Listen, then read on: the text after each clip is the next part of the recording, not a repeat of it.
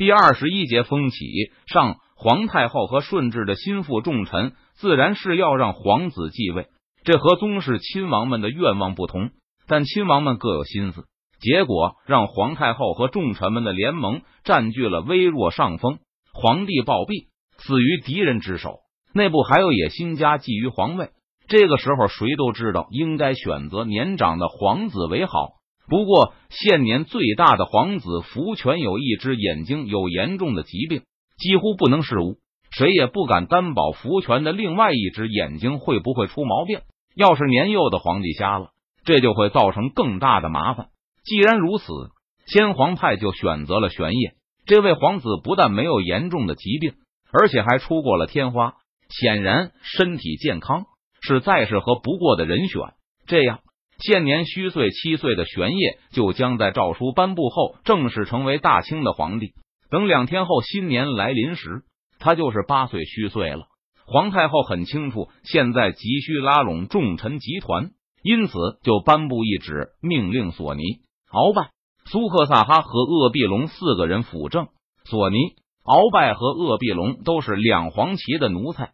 只有苏克萨哈是两白旗的旗主，不过苏克萨哈在多尔衮死后倒向了顺治，帮助先皇清洗两白旗的多尔衮余党，献上了投名状，已经用行动证明了自己对皇太极子孙的忠诚。此外，两白旗作为努尔哈赤的亲领，拥有很强的实力。现在的两白旗是努尔哈赤时代的两黄旗。当时的正白旗旗主皇太极在父亲死后逼死大妃，篡夺幼帝多尔衮的位置后，把原两白旗改为两黄旗，原两黄旗改为两白旗。任命一个苏克萨哈作为辅政大臣，也是必要的拉拢手段。在确定顺治的死讯后，苏克萨哈表现出了敏锐的政治嗅觉，他立刻把军队交给鄂必龙带着返回，而本人则快马加鞭的赶回京师。无论皇太后、顺治和两黄旗大臣平日对他表现的如何信任，苏克萨哈仍然知道自己处于是非之地。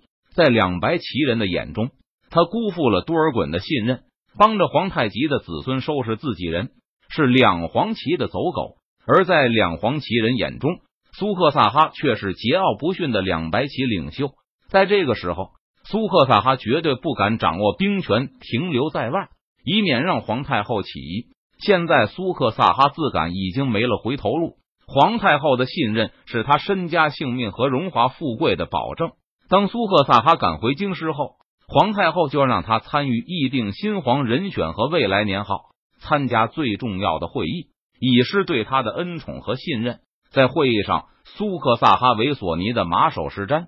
现在辅政大臣之中，他名列第三，甚至还在鄂必龙之上。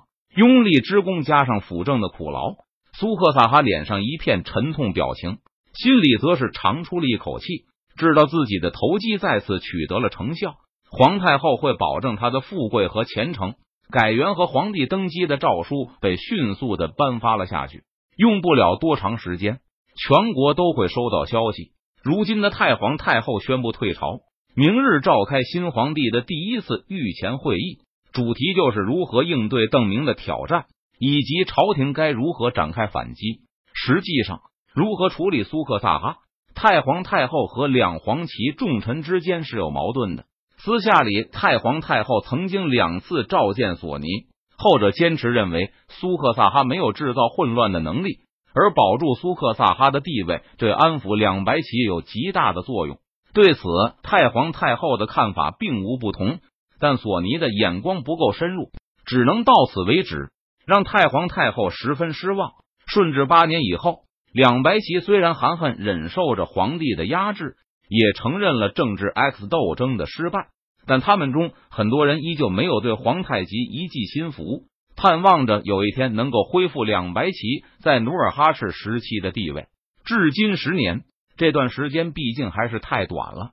皇帝暴毙后。两白旗又蠢蠢欲动，而苏克萨哈的表态固然对皇太极一系有利，让那些心怀不满的两白旗人大失所望，而且更加不满。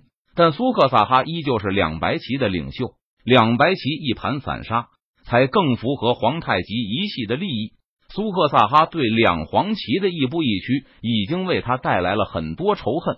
收拾了苏克萨哈，不但能够让两白旗变得更加松散，而且还不必担心引起两白旗的同仇敌忾。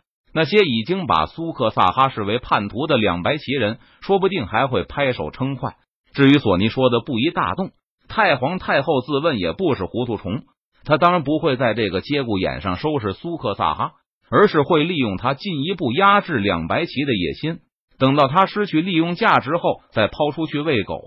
不过索尼好像确实已经老了，对太皇太后的暗示不能很好的理解，最后被逼急了，还大叫起来，说什么若是太皇太后实在信不过苏克萨哈，只要一封一纸，他立刻就亲自带人去抄了苏克萨哈的家。索尼的老朽无能让太皇太后彻底失望。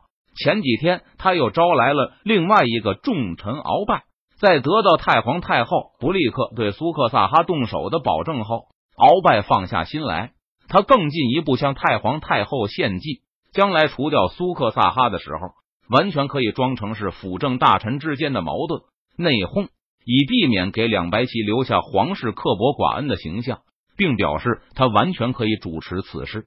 这个计策比太皇太后构思的还要好。他理清了鳌拜的思路后，有些惋惜的长叹一声：“那未免也太委屈你了，将来少不得还要责罚你一番。”太皇太后的意思很明白，鳌拜这么做肯定会引起两白旗里部分人的仇视。将来皇室为了显示公允和拉拢两白旗，无疑要给他一些惩罚。如果必要，甚至会给鳌拜降爵。杖责这样的羞辱，奴才一心为主子效力。鳌拜重重的磕头。好奴才！太皇太后赞叹道。和鳌拜的这一番交谈后，苏克萨哈位列第三的辅政大臣地位也就确定下来。鳌拜走后，太皇太后在心里琢磨着：鳌拜跟着太宗的时候忠心耿耿，但是没有这么多脚气啊，怎么现在肚子里有这么多坏心思呢？索尼这个人老糊涂了，虽然用着不趁手，但还是索尼这样的才可靠。嗯。将来玄烨长大以后，肯定是要给苏克萨哈平反的。那时鳌拜若是老朽了，就随便骂几句算了；若是他还是这样头脑清醒的话，干脆以后收拾两白旗的事情都交给他去办。等平反的时候，就赐鳌拜一个死吧。两白旗肯定会感恩戴德的。第二天，也就是顺治十七年的倒数第二天，戴孝的小皇帝第一次登上龙椅。端坐在上面，一本正经的听着辅政大臣和祖母的对奏。按理说明年已经可以改元，但现在距离年关实在太近，无论如何也不可能让全天下在年前知道新的年号。最后，朝廷还是决定明年继续使用顺治十八年的年号，来避免不必要的麻烦和混乱。再过一年为康熙元年。关于顺治战死，京师这段时间来一直议论纷纷。虽然邓明的行动可以用先欺敌后突袭来解释，但邓明的雷霆一击实在是威力巨大，一个时辰的夜袭就打垮了三千蒙八旗，夺取了全部外围阵地。而士气高昂、装备精良的两千禁卫军据守营寨，竟然没能坚持多长时间。看过禁卫军军官的详细报告后，索尼、鳌拜这些老将都感到不寒而栗。他们觉得自己都无法如此完美的深入敌境，以迅雷不及掩耳的速度把禁卫军围困起来。相比邓明凌厉的突袭，报告上描述的无穷无尽的弓箭都显得不值一提了。现在朝廷高层已经基本达成共识，那就是邓明一定是通过某种渠道了解到了皇帝的动向，而能够给他提供皇帝行踪的，除了朝廷高层，就是江南官场。今天的御前会议参与者并不多，侍卫也都是最可靠的上三旗子弟，所以辅政大臣们也没有什么顾忌。鳌拜大声说道：“能够及时知晓先皇行踪的，差不多就是现在屋里的这些人了。屋里的人基本也就是皇帝人选和确定年号的参与者，他们的忠诚已经久经考验，必定是江南官场有人通贼，而且位置不低。负责提供粮草的林启龙。”负责战场统筹的蒋国柱，还有具体指挥两江部队的梁化凤，他们三人身上的嫌疑最大。不过，清廷找不到他们与邓明私通的动机，而且，如果他们是叛徒，那又该如何解释他们至今还没有亮出反旗呢？有了这次的教训后，下次清廷要南下势必提防，不会再给江南官场出卖情报的机会。而且，时间拖得越久，这个叛徒暴露的机会就越大。在朝廷看来，这次皇帝被突袭身亡，江南督府也会生出和朝廷一样的疑惑。若是真有这么一个细作存在，现在检举告发的奏章早就应该递上来了。可真实情况是，江南方面没有任何反应，就是说没有任何督府发现蛛丝马迹。总不能说整个江南官场都莫名其妙的无理由的通邓吧？